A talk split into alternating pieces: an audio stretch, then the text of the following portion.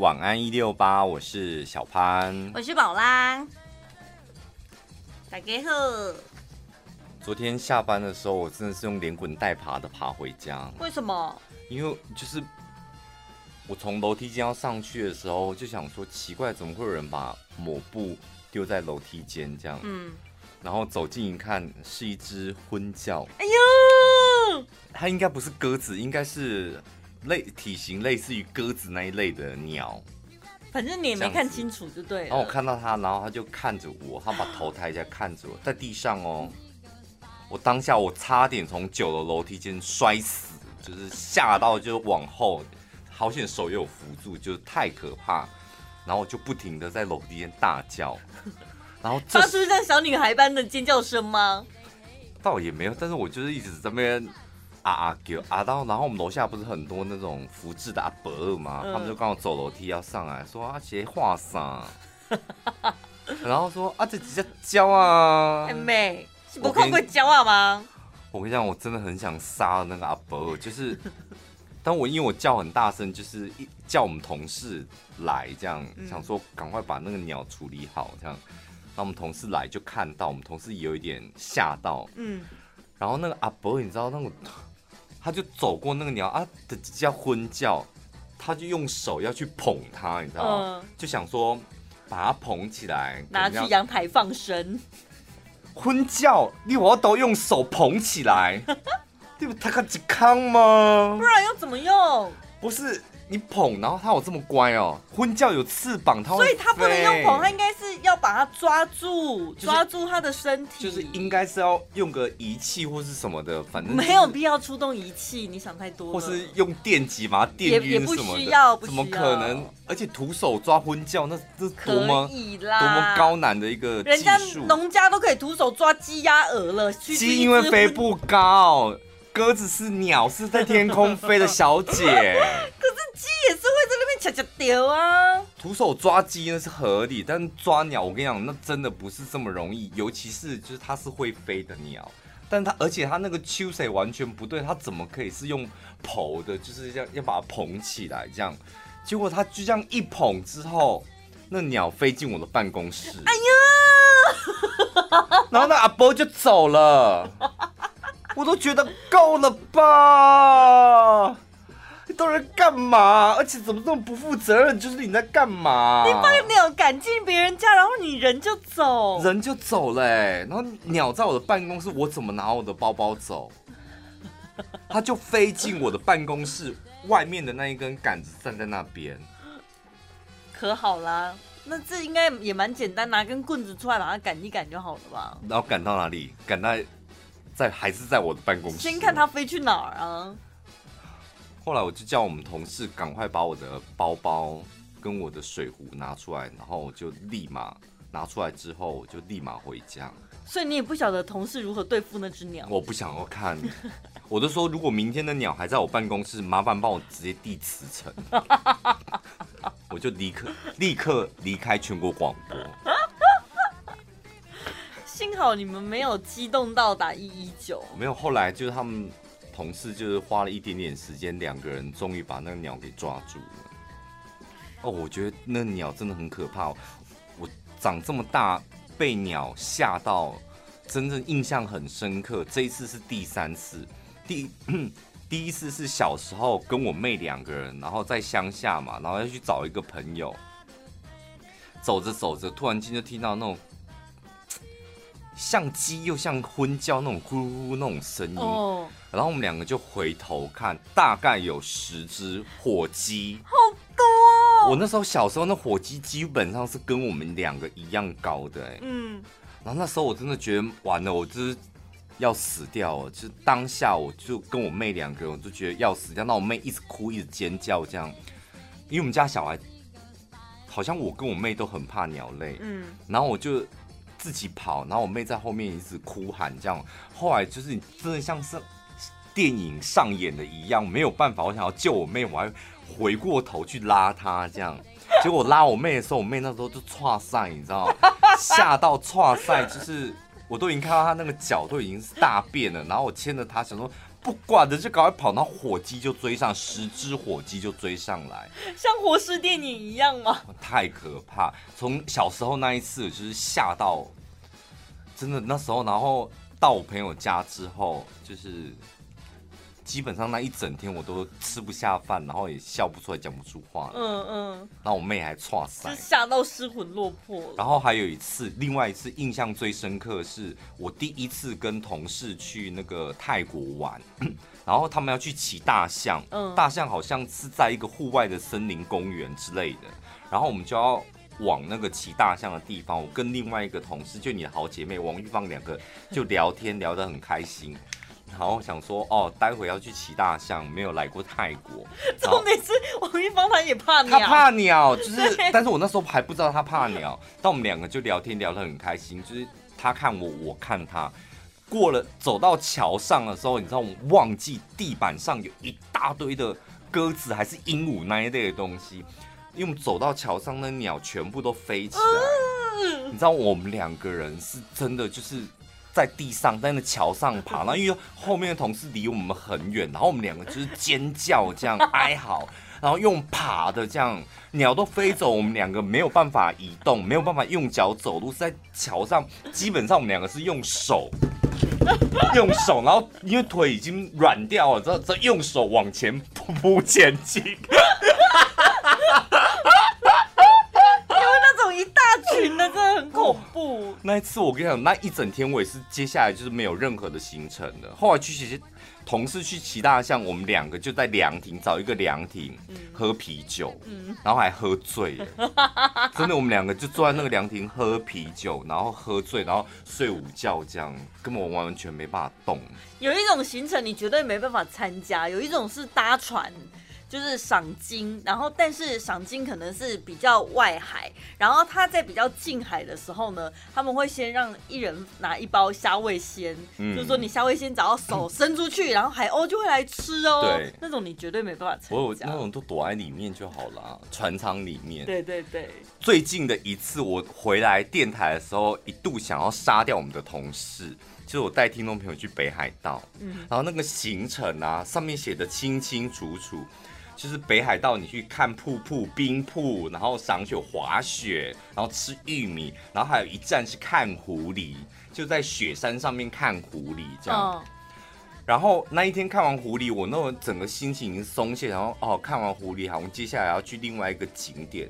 北海道太美了，然后导游突然间就说，接下来我带你们另去另外一个离这边很近、很有名的那个什么。野生动物公园，嗯，我当下头皮就发麻，我想说野生动物公园，我有不祥的预感，我就随口问了导游说是什么动物，他说鹤，鹤，北海道怎么会有鹤？红鹤吗？红鹤就是那种，嗯嗯嗯，就是吃很多海藻，然后变成了红色的那种，粉红色的。然后我跟你讲，到那个红鹤地方，我想说就是陪听众朋友走到那个入口，我就要就定位。可是红鹤不一般，我们看到的情况，它不会飞起来啊，它很大只哎，一百五十几公分。陈宝拉，什么叫野生动物公园？就是它不是在笼子里面哦，它不是在，它可能 maybe 在池塘，你就站在池塘旁边，但是它还是会让你跟它有一段距离。然后我就。没有距离，零距离，零距，但他那个鹤不会离你太近。然后我就跟导游讲说，呃，我待会没有办法去那个鹤的那个地方，我在门口等。他说没有关系，因为入口那些地方，老实讲你看不到太多的鹤，这样，嗯，它就是一个那个地方产鹤，然后说他做了很多那种装置艺术，这样。他说真的要走到里面去。才能看，那你就到入口那边等我们这样，嗯、然后我就说好，那我就走到入口装置艺术那里，我就不要再往下走，走到路口，我跟你讲，我就大叫到听众朋友都回头看我，我就啊、重点是我那个二之后，导游立马回过头说：“小潘，那是雕像，雕像。”假的，我不是刚刚跟你讲，那是装置艺术，是假的。我连假的都吓到，我的天哪！因为太害怕，你战战兢兢，就很容易那那的标准的看一样真真假嘞。然后我就仔细看，就真的是假的吗？仔细看，哇，真的好多假的，就是在池塘的中间这样，都是假的。啊！我之前去大陆参访的时候，他们也是特别带我们去。我那时候去东北黑龙江省，他们说呢，我们这边有一个非常有名的。丹顶鹤保护区，然后我那时候想说，丹顶鹤我知道，我看过相片，我觉得还蛮优雅的，而且它还就是有很多好的含义嘛，什么长寿啊、吉祥啊。然后我就想说，大陆地这么大，然后而且他解说的时候，他就有先讲过。说虽然这是保护区，但是呃，因为它是保护区，所以人我们虽然没有把它关在笼子里，但是人基本上是距离很远的，类似有一个护城河这样隔开，嗯、所以我就想说应该也不可能太靠近这样。但是它是完全开放的，因为它有一点就是。类似迁徙还是怎样，它会飞过来飞过去嘛，嗯、所以他们也没办法用绳子绑住它，基本上就是让那一群富裕的丹顶鹤，就是看你心情怎么样，想去哪就去哪这样。然后我也是走过去，然后就想说啊，他那个地点是要搭一个小船过去，嗯，啊，在等发船的时间也没事。然后我想说，哦，旁边有一些树荫，我先来乘个凉一下，顺便闲着没事我就来自拍这样。然后手机拿起来的时候。我就突然觉得，为什么我后方就是有一双视线盯着你的感觉？我想说，冒泡，我有点不太想听这个故事了，我觉得好恶心哦。反正简单讲，我就从镜头里面就看到有一只活生生，不是雕像，是活生生的丹顶鹤在我后面呢。就在我本人的后面，而且他脖子很长，很长。我就说，我我就说，我觉得你应该立马就是把他脖子打结，我没办法，就抓着他把他脖子打结。我可以理解，就是你当下你就只会定住，你想说，那我现在该怎么办？你会不知道如何是好，你根本没想到会遇到丹顶鹤本人，真的，一百五十几公分，很大一只哎、欸。嗯然后我就在那边定住不动，这样我想说我要转头吗？还是我要跑？幸好他就默默的自己就像散步一样，然后就慢慢离开我了。这样，我觉得鸟很可怕，然后那种长脖子的鸟更可怕。现在到底在长脖子个什么劲啊？那长颈鹿呢？我不会，长颈鹿不，我看过不会。但我觉得长脖子的鸟更可怕。基本上不会飞的鸟，我都觉得还好。我比较害怕是鸟飞起来的时候，就我总觉得。我不知道在哪哪里，Discovery 还是哪里，就讲过说鸟的括约肌不是很发达，所以我都觉得它们起飞的时候都会很发达还不发达，不发达哦，所以很松。对，所以它飞起来的时候，我都觉得它随时会唰。它一用力就会喷。对，我就觉得很恐怖。哦是哦，它不是想大的时候大，它是用力的时候它就出来。对，通常满了之后它就自己就喷射。好没用哦。所以就是，如果停住的鸟，我觉得还好；飞起来的鸟会更可怕哦。尽量离他们远一点。全国广播 FM 一零六点一，生活最 easy。欢迎回到晚安一六八，我是小潘，我是宝拉。我隐约印象中有一个传说，我不晓得你有没有听过，就是说铁达尼号后来不是被打捞起来吗？嗯。然后打捞起来之后，就是为什么 LV 会那么浅？嗯，就是因为在铁达尼号里面找到一个 LV 的行李箱，对，然后打开之后发现里面的东西完全没有湿，没有被破坏掉，嗯，所以它的皮箱因此很有名，是是从铁达尼号来的吧？不是没有湿，是它那个皮箱就是虽然旧了，嗯，但是还是还是可以用的，嗯。里面东西我我我记得是，当然是泡发水也会会烂掉，但它的那个皮箱是完好如初，就只是皮可能泡的还久了，但是它那个皮箱是完完全都好，所以它才那个。而且你要想，它是海水那个对盐的浓度有多高，而且它泡了那么多年还没有被腐蚀，所以算是很厉害的一个皮箱吧。我那一天看到一个街访的节目啊。在日本有一个老爷爷，好像七十几岁了吧。他因为工作的关系，其实每年有很长那种出国的经验。然后有一次呢，他也是出国出差的时候，就在工作的过程突然心肌梗塞，然后呢必须要送医急救开刀这样。但是他当时所在地呢，可能就是交通不是那么方便，医疗资源也不是那么方便，所以就紧急医院就调了一个小飞机，要把他送去有医院的地方这样。然后他上上了飞机之后啊。他突然就觉得巴豆都挺啊，今天就准备错赛这样子。可是那种私人小飞机就是没有厕所啊，你又不是大型客机。然后可是他真的忍不住，他就跟护士小姐想说：“我真的很想要错赛，到底应该怎么办？”嗯。然后那个护士小姐大概三十几岁，她印象非常深刻。她就想一想之后，好，我来帮你解决。她就那个护士哦，她自己把她的 LV 包包拿起来，把里面东西全部倒出来，嗯、就跟那个老阿公说：“你就放，你就在这里大便吧。”放在里面。对，他就把他的赛全部就是就是在在 LV 包包就跨坐在 LV 包包上面就大便这样，然后清理完了，他就顺利的也赶到医院，然后就也完成手术，很健康这样。然后他说他那个 LV 包包真的很厉害。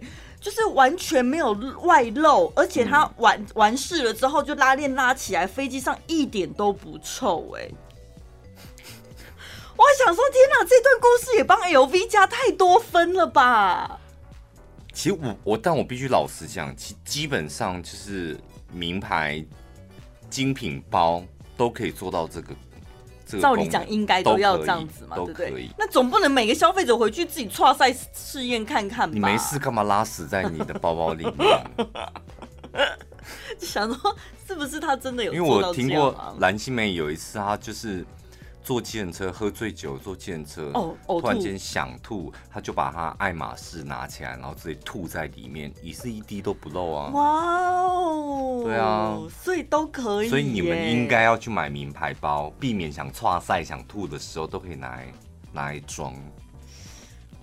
那如果是你，这个理由说服你们吗？等一下，那如好，今天新鲜人他出出社会了，他人生当中第一个名牌包，你会推荐哪一个？这我不知道怎么推荐呢，因为我也是慢慢买，然后慢慢觉得就是有些有一些品牌真的是比较适合我这种大手大脚的，嗯、就丢地上、嗯、然后不怕刮花那种。所以要看你个人的喜好，因为包括款式啊，我就喜欢皮的，嗯，然后就是你怎么丢，就是都不会不用担心它什么的。那如果哪天前阵子，然后我我有一些那种尼龙包嘛，然后后来就觉得啊，同样哎、欸，老实讲，不是皮的包就比较贵，有些尼龙包那个价格也是很贵，嗯、跟真皮是一样贵。它可能有设计、啊。然后我那时候就觉得有点后悔，你同样花的钱，为什么要去买一个尼龙包呢？嗯。但这一次疫情，我就觉得尼龙包太好用，回去你的包包你可能背去逛百货，去哪里什么的。那你那个皮的包回去，老实讲，你不好整理嘛。嗯。拿个湿抹布擦也不太对，但那种尼龙包就抹布拿起来扭扭拧干，嗯嗯，很好清啊。对。对啊。说哎、欸，身上还是要有一个尼龙包。可是呕吐物的话，尼龙包应该会渗水吧？看你吐出来的东西浓稠度吧。如果你吐的是水，当然比较容易。那如果它割的话，就比较不容易啊。你要我这样回答你吗？所以那个包之后你要怎么办？送洗吗？还是什么？不用啊，自己用水冲一冲就好了。这么好清？反正就是包包，你干嘛送什么洗啊？我是说你已经在里面呕吐了哦。我觉得用水冲一冲就好了，就干净了。反正就是啦。真的哦？你有问过那？我以后去买包，我一定要问专柜小姐，万一我吐在里面了，我要怎么清理？不用，嗯，没有关系，我就是随便清就好。像 有一次呢，他们那个专柜小姐真的很很专业。有一次我皮包，我就是被那个 salon pass 的那个胶包怎么怎么隔的，我不知道，隔到整个皮包就回格格这样。然后那天去逛星光的时候，我刚好说，不然再买个新的好了。结果那个皮包实在看起来太脏了，就是隔到回格格。然后呢，我就走进去说：“哎，小姐，就是有没有这一款的皮夹？这样。”然后说有，然后说：“哦，你的皮夹怎么变成这样？”我说：“我不知道怎么隔的，就是那一胶我弄不掉。”这还有的救吗？他说可以，他就拿出一块橡皮擦。我跟你讲，我在家里用，我在家里用洗碗巾，用什么抹布，用酒精什么，怎么擦都擦不，还用什么婴儿油什么的，怎么弄都弄不掉。他拿一块橡皮擦就这样擦着擦着，他的，你看这样就擦掉了。后来我根本一毛钱都没花，就他帮我把那皮夹就擦干净。不是为了感谢他再多买几个包吗？我没那么有钱啊。最轻松、最好笑、最疯癫，都在小潘宝拉的晚安一六八。刚刚超好笑的啦！你买几注？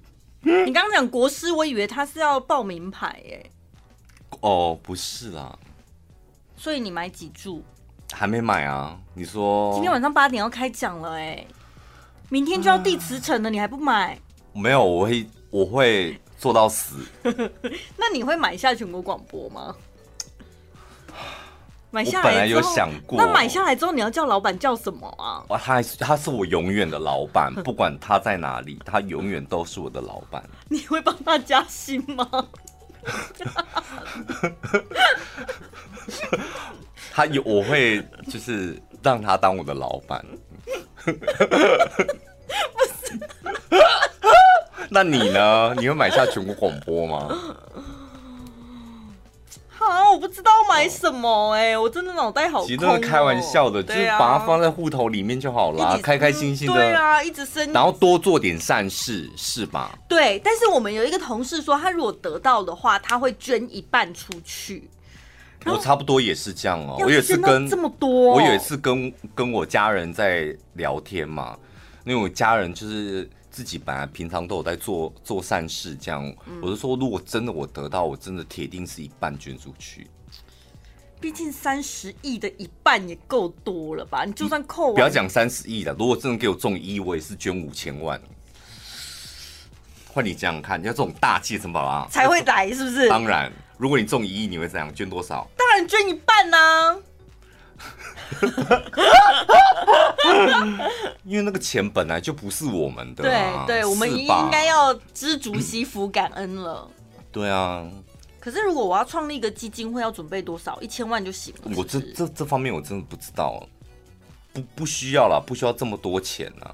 哦，真的哦，不需要不需要，因为创立一间小公司是不是十万就行了？对啊，那基金会。多一点，你要做基金会干嘛？因为我上次看有一个文章说，那个有钱人不知道是不是郭台铭啊，还是谁，就是有很多有钱人 CEO，他在他的公司都说什么，我只领象征性的薪资一块钱什么的，但其实他主要的收入本来就不是靠那个啊，要么就是他是分股利的嘛，要不然就是他其实外面有一个基金会，对不对？然后他可能挂，然后他们全家大小每一个人在基金会都有那个职位，基金会其实也没在干嘛，但他们就是每个月。月薪很高，是啊，对不对？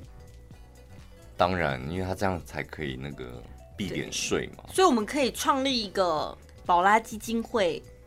或者是一六八基金会，然后逃漏税用是不是？我不会哦，我跟你讲，我不会。干嘛？你怎么可以说基金会就逃漏税呢？很多基金会都逃漏税啊，我就要这样讲啊，怎样？该缴的我还是会缴啊。创立一个基金会不就是可以帮助一些有没有需要帮助的人？现在已经有这么多这么专业的人，不不直接捐给他们呢？让他们去做就好了。哦你还要管理全国广播哎、欸，你拿我心力去管理一个基金会，我拿来管理，搞不好你连大千你都买下来了，嗯，对不对？连台中广播都买下来了，不准讲台语，然后买下买下 Hit FM，做一个不准嘻嘻哈哈，多过瘾啊！你给我继续主持，对，好棒哦，不准嘻嘻哈哈。不要，那我 那我要留在全国广播上班，然后买其他电台。对啊，我就应该是这样子。我说你可以买很多个电台，这样。全国广播还是留给我们老板，不要买啊。对，嗯，然后我们郑红英每天开场说你爱马英九。哎呦，有钱好快乐哦！应该是好辛苦的钱哦，好难赚哦。美卖呢？开开玩笑的哦，各位。嗯，对啊，因为我们又还没得到。对啊。不就是做这种白日梦不不最开心了，啊、比真正得到还开心。大家一定不会中头奖，但是就是这个过程当中做做白日梦可以了吧？你真正得到了，你才不会这么开心呢，烦恼的要死，好不好？当然，真正得到那个有一篇报道不是说中头奖的百分之七十在五年内化为乌有，嗯、是吧？就突然间，砰！冲昏了头之后，钱这么快来，就这么快走。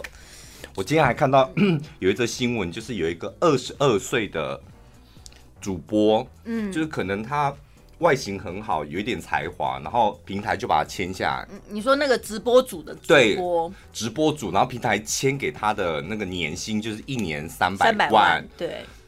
结果呢，他好像就是得到那三百万之后就，就就开始。买车啊，买包啊，就最后三百万，每个你看三百万换算下来一个月，那差不多是二几万嘛，嗯，不够花哎、欸，嗯、还跟那个公司借钱呢、欸，还负债，对啊，就是不懂得理财规划，一时冲昏的同事很容易这样，尤其年轻人，所以哦，那个叫做什么少年得志，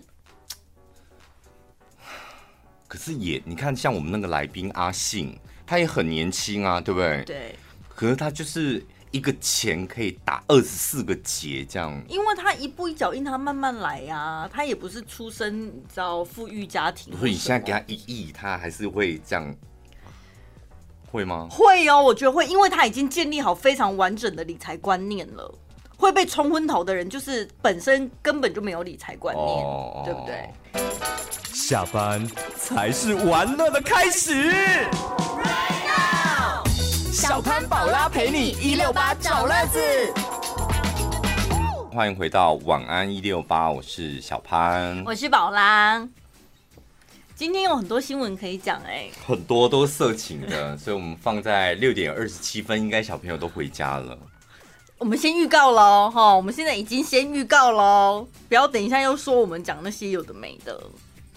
所以你打算要讲这个了，是不是？除了、欸、好像一个而已啊，没有很多色情的。所以我说我只我只是说有很多东西可以讲。好，先讲一个，先讲一个轻薄短小的，不包含是不色的。对，就是那个 高雄市市长候选人的婆婆，高雄市长候选人国民党那叫什么名字忘记了？李梅珍。李梅珍的婆婆今天就帮她站台，就是在一个场场所站台，她说李眉蓁。会捐款，然后做善事，叭叭叭，讲了他些好话。他说：“我讲了这些句句属实，如果有半句虚假，我的胸部变小。”拿自己的胸部发誓哎！但是我有看到，因为今天蛮多人做这则新闻，然后就有一些性评会，还有什么小胸议员跑出来讲说，他这样子就是什么违反性平。谁会说自己是小胸议员？对，有一个莫名其妙议员，我没有点进去看，就有一个小胸议员说他这样什么什么贬低女性，然后 bra bra bra 什么，可是他没有说别人，他是说我的胸部变小，啊、而且胸部变小为什么贬低女性？他用他自己的胸部做大跟小，对，跟贬低女性没有关系。你们这种才是真正需要性平教育的人吧？每次要讨论这种议题，我都觉得。就双方说法听着听着听着，然后我就越搞越乱。没有，因为这个，我如果呃说谎的话，我的大拇指变小，嗯，就一样吗？嗯，哦，就身体的某个器官拿出来做担保。性平最重要不就是告诉我们，就是我们身体上的每一个器官都是属于我们自己的吗？就是你你不用透太 focus 说。什么女性的象征、性象征不太需要嘛，对不对？他就是刚好拿了那个器官出来做做担保，而且他是拿他自己的胸部啊，so what？对，这样解释我就听。然后变小又如何？他他有说变小就不好吗？没有吧？他说变小啊。可是如果变小是好的，那他这个担保就不成立啊。当然，好跟坏就个人去评评断嘛，但他没有说什么变小变大就是好跟坏。你如果觉得变小变大是好跟坏，那是你的那个自己的解读，性平观念太差，嗯，是吧？只是他那句话讲出来的时候，在场所有人应该傻傻眼吧？毕竟身为她的婆婆，我想年纪也应该是对不对？就是我们上一代变小的年纪，不是 哦哦，我们上一代的长辈，就是他应该会有更多的东西可以做担保，或者有啦，没有，他就讲说他平常就是私底下就是爱开这种色情玩笑，玩笑的这种讲话可能比较幽默一点。但是，所以如果这解读成幽默的话，表示他对他自己的胸部是非常的有自信的，才会拿出来做担保，然后认为这是开玩笑。可能有些人觉得不妥的原因，是因为他说他的胸部变小，那是不是意味着他现在很大？不是，女生应该胸部变好，那变大才是。大的才是好的，对啊，你知道有些人就喜欢拐弯抹角的想，比如说我的鸡鸡变小，嗯，那你你们是不是啊？为什么变小我会变成一个赌注？嗯，是不是要大？大家都追求大，大家可能会 focus 在，但是这好像有点绕太远了，会不会？不会啊，他这么讲就是要让人家这么想的，不是吗？我是觉得有点有点绕太远。好，另外一个跟胸部有关的新闻是，昨天我很多朋友就是传。这一则新闻的截图给我说，这太适合你们节目讲了吧？原来我们的节目在很多人的心目当中是适合讲这种新闻的。哦，我们已经被定型了，是不是？其他讲的他们都没印象，只对这方面。你看到这个新闻，您没有觉得这则新闻发光吗？我那时候只想说啊，这些字眼我不知道。有在家里想了一下，说到底要用什么方法来诠释？但是同一则新闻，因为很多媒体都会做，我先来看一下我的是什么样的用字遣词哦。我来看看哦，口水奶，这样可以吧？肺炎口水奶，这个可以吧？因为日本的风俗店就是肺炎口水奶，有六百个客人舔过，业者。嗯，紧急全店消毒乳头，这样可以吧？啊、不是不是消毒环境，是消毒乳头啊。环境本来就在消毒，他就忽略掉这一，就是这一点啊，就没有消。这一点有必要消毒吗？因为他不是每天都会回回家就洗澡了吗？嗯，当然他可能一天就有很多个客人啊，一天就六百个人舔吗？被破皮吗？没有，他后来他有说，真的很容易破皮，因为都要用酒精消毒，很容易破皮，因为会干呢、啊。对啊，酒精会把水分带走、啊。可是六百个真的会不会也太哦？他可能不是每天呐、啊，可能累积下来，这样今天十个，然后明天十个，然后那个十个回去可能又又传染给其他人，哦、就是扩散出去。那起因可能都是因为，因为舔奶头。对。哦，oh, 所以可能是有十个人是因为舔奶头染、oh. 染疫的，但他们扩散出去的那整个关系链累积下来，关系人是有六百。他是日本的呃北海道札幌的风俗店内有一名红牌小姐，这是札幌非常有名的一个红灯区。可惜现在不能出国了，要不然会不会很多人想想要去查到底哪一间店？那边私讯说：“小潘，请问是哪一间店？”他说：“你自己上他，他说每天大概有三四十名客人，点所以两个礼拜来来往往的客人就六百个人。其实只要其中有一个人他是染疫的，他舔过这个小姐了之后，这小姐应该。”自己本身就成为代言者了啊，所以接下来每一个舔他的人，就是也会一直你知道，就确诊、确诊、确诊。没有，只因为口水在上面呢、啊，不会吸收进去吗？经皮吸收？不会啦，不会，不要，他们不会。但是你相信都已经舔到那里了，就这样吗？不会顺便接吻或干嘛吗？或他们坐很近讲话，飞沫会喷呢？没有，他们好，对，有可能。然后喝个交杯酒什么的。可是你看我们台。台湾的第一个，那高雄那个舞厅，嗯，那不是也坐很近，大家喝酒，然后跳舞什么的也没事，对不对？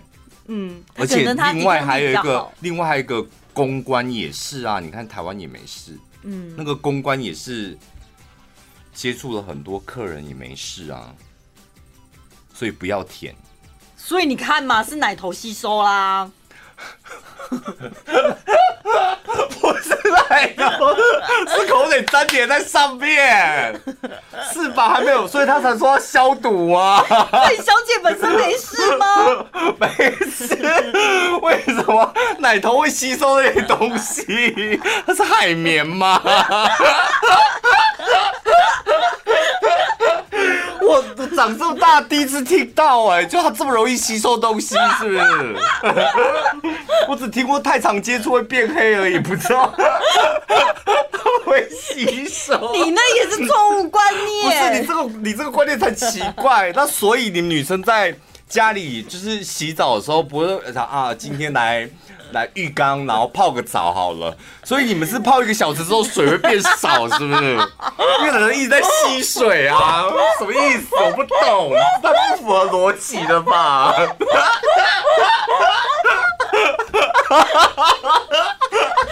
洗澡洗的泡，那所以你们你们去日本泡到你们女生吃这个水是一直在补，是不是？太多奶头的同时在吸水。好荒谬！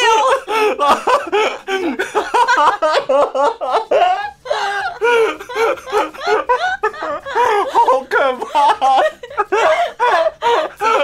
而且不是，而且你想想看，你你将来生了小孩，小小孩喂母乳，你的小朋友有可能口水都被妈妈吸干呢。他本来想喝奶，就没还没喝到奶，他口水都被吸干了。哇，好渴！好，所以就算这不是因为今天这个新闻，我我本来昨天看到的时候还想说，这是不是？乱传或网络新闻，但我今天看那个卫福部在开记者会的时候，真的有记者就很婉转的讲出这个新闻，问那个今天那个防疫官，不是有医生说搞不好台湾也有吗？什么？你说吸那个啦？嗯，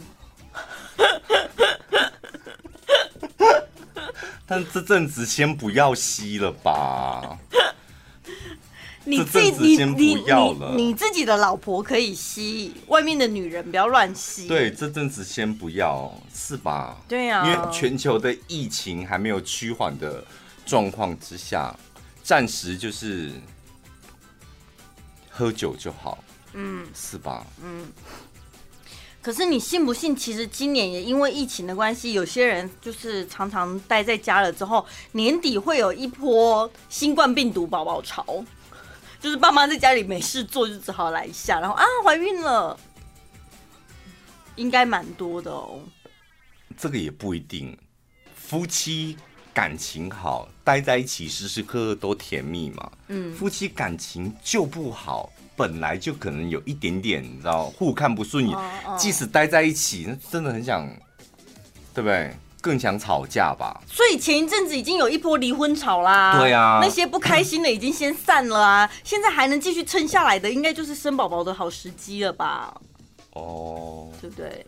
可是前几天有个新闻，我们台湾的那个生育率跟老年化已经走入一个黄金死亡交叉。对啊，还可以再观察到年底看看。因为最严重的三四月份的疫情，那时候大家真的锁在家里，现在都放出来啦，对不对？对啊，所以三四月是当中浓浓哎，差不多了，是不是？嗯，